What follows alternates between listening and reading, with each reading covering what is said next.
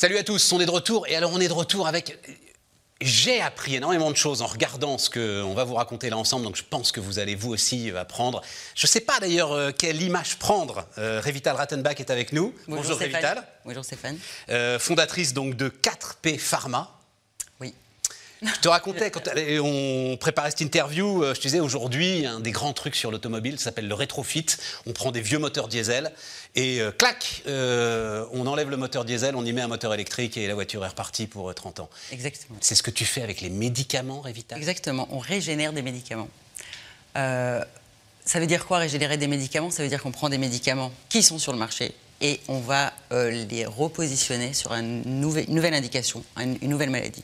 Ça veut dire qu'on va partir des données de patients et on va utiliser ces données de patients pour aller sur. Attends, attends, avant de voir comment tu fais, je veux un exemple. Exemple, le diabète. Le diabète est une maladie où on a un problème de glycémie. Très bien. Euh, les, diabétiques ont d'autres choses. Ils ont des problèmes inflammatoires, par exemple.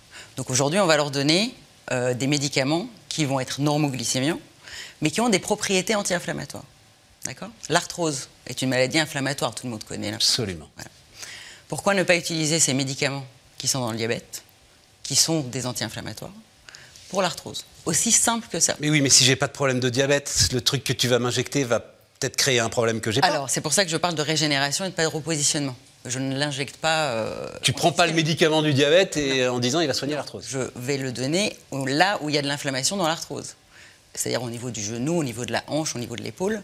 On va le donner spécifiquement à cet endroit-là pour qu'on ait plus d'inflammation. Et donc plus d'inflammation, moins de douleur. Tout à fait. Et, puis en plus de ça, c'est-à-dire que nos médicaments, ils ne sont pas juste. Euh, ce qu'on cherche, c'est des médicaments qui vont modifier la maladie. C'est-à-dire qu'ils ont évidemment ces propriétés, dans le cas de l'arthrose, anti-inflammatoire, donc antidouleur, amélioration de la vie de patient, mais en plus de ça, ils vont être curatifs. Ça veut dire qu'on va arrêter la dégénérescence. Parce que ces médicaments qui sont sur le marché, euh, il y en a certains qui sont euh, presque des médicaments miracles, avec des, avec des, cibles thérapeutiques qui, sont, euh, qui existent dans plusieurs cellules, dans plusieurs tissus. Ce médicament pour le diabète, il est utilisé aujourd'hui dans des essais cliniques pour, pour Alzheimer, pour Parkinson, euh, pour euh, la cardioprotection. incroyable C'est un médicament qui est euh, assez, assez, assez, incroyable. Attends, je, je reprends l'histoire de l'arthrose. Mhm. Je connais un peu, malheureusement. non, non. L'histoire de l'arthrose, globalement, aujourd'hui, on te dit, l'arthrose, tout ce qu'on peut faire, c'est soulager, ça ne guérit pas. Exactement. Donc nous, on s'intéresse qu'à des maladies comme ça, c'est-à-dire des maladies où on n'a aucun traitement. L'arthrose, on va vous faire des injections, des infiltrations, tout le monde connaît, avec des anti-inflammatoires, mais euh, trois mois après, et encore trois mois, c'est bien. voilà, c'est ça. Et encore, ça marche un sur deux, quoi. tout à fait. Euh, donc nous, ce qu'on propose, tous nos médicaments, tout ce qu'on développe au sein de 4P, ça va être des médicaments qui vont être, avoir des vertus symptomatiques et en plus curatifs. Alors, c'est là où je reprends la phrase de on utilise les données de patients. Oui. C'est-à-dire qu'en développement circulaire. Non, non, mais attends. D'abord, c'est quoi? C'est une colossale analyse de big data Oui.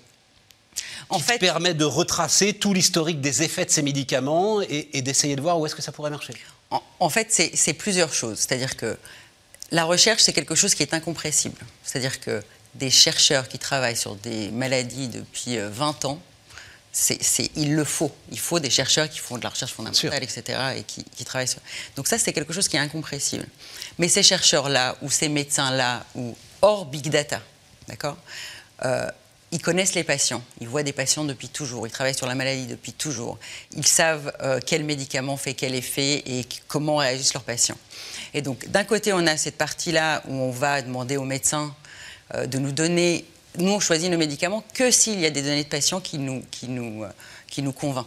C'est-à-dire que pour l'arthrose, par exemple, quand on a choisi ce médicament-là pour aller le développer, euh, le professeur Berenbaum nous a dit, euh, voilà, chez les patients diabétiques, il y a beaucoup plus d'arthrose que chez les patients, que chez dans la population normale, par exemple. Pourquoi? Parce qu'ils ont cette inflammation. Et, et ce médicament-là, il a des propriétés anti-inflammatoires chez le patient.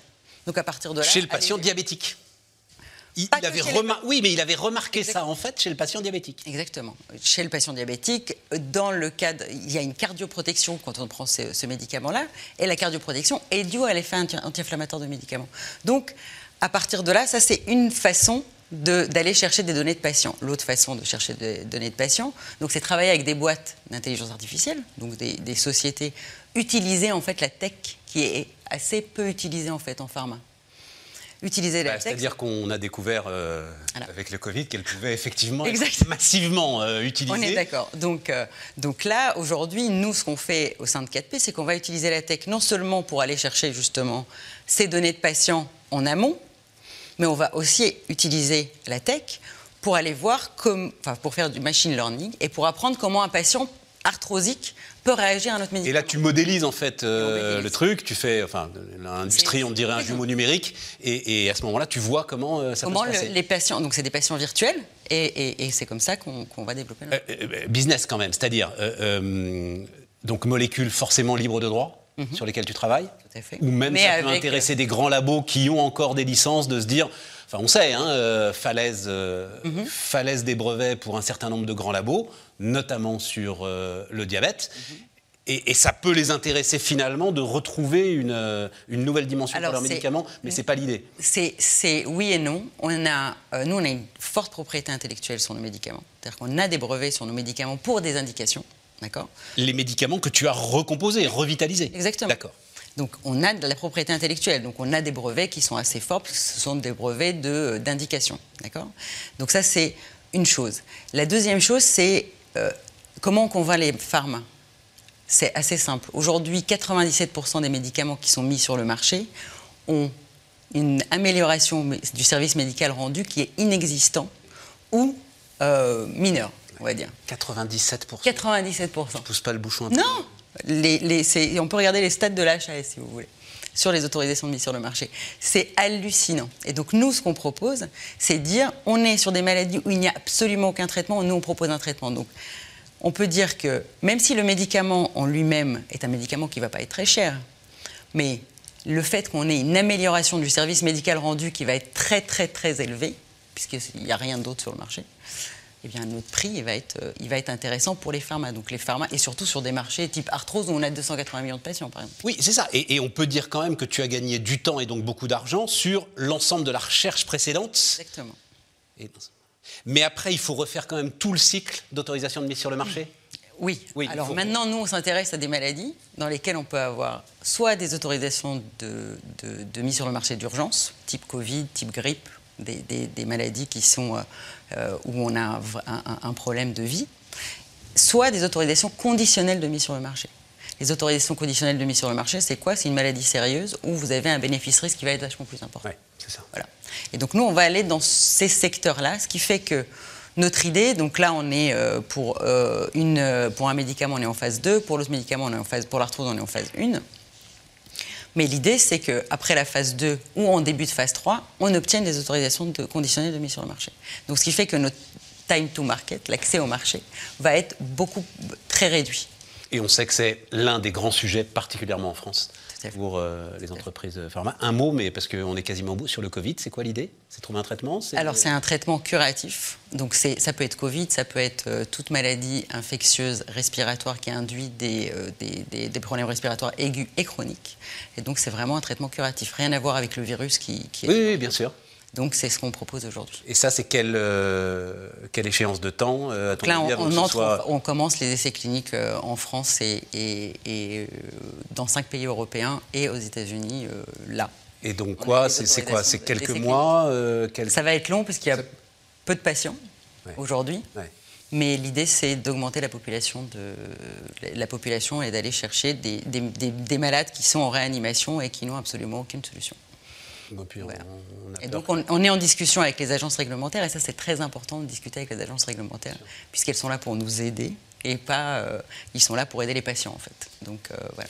Bon, puis la crainte du moment c'est que euh, on peut pas te le souhaiter mais qu'il y ait davantage de patients justement pour le Covid, enfin en tout cas qu'ils reviennent quoi. Voilà, donc on verra où ça en est à ce moment-là.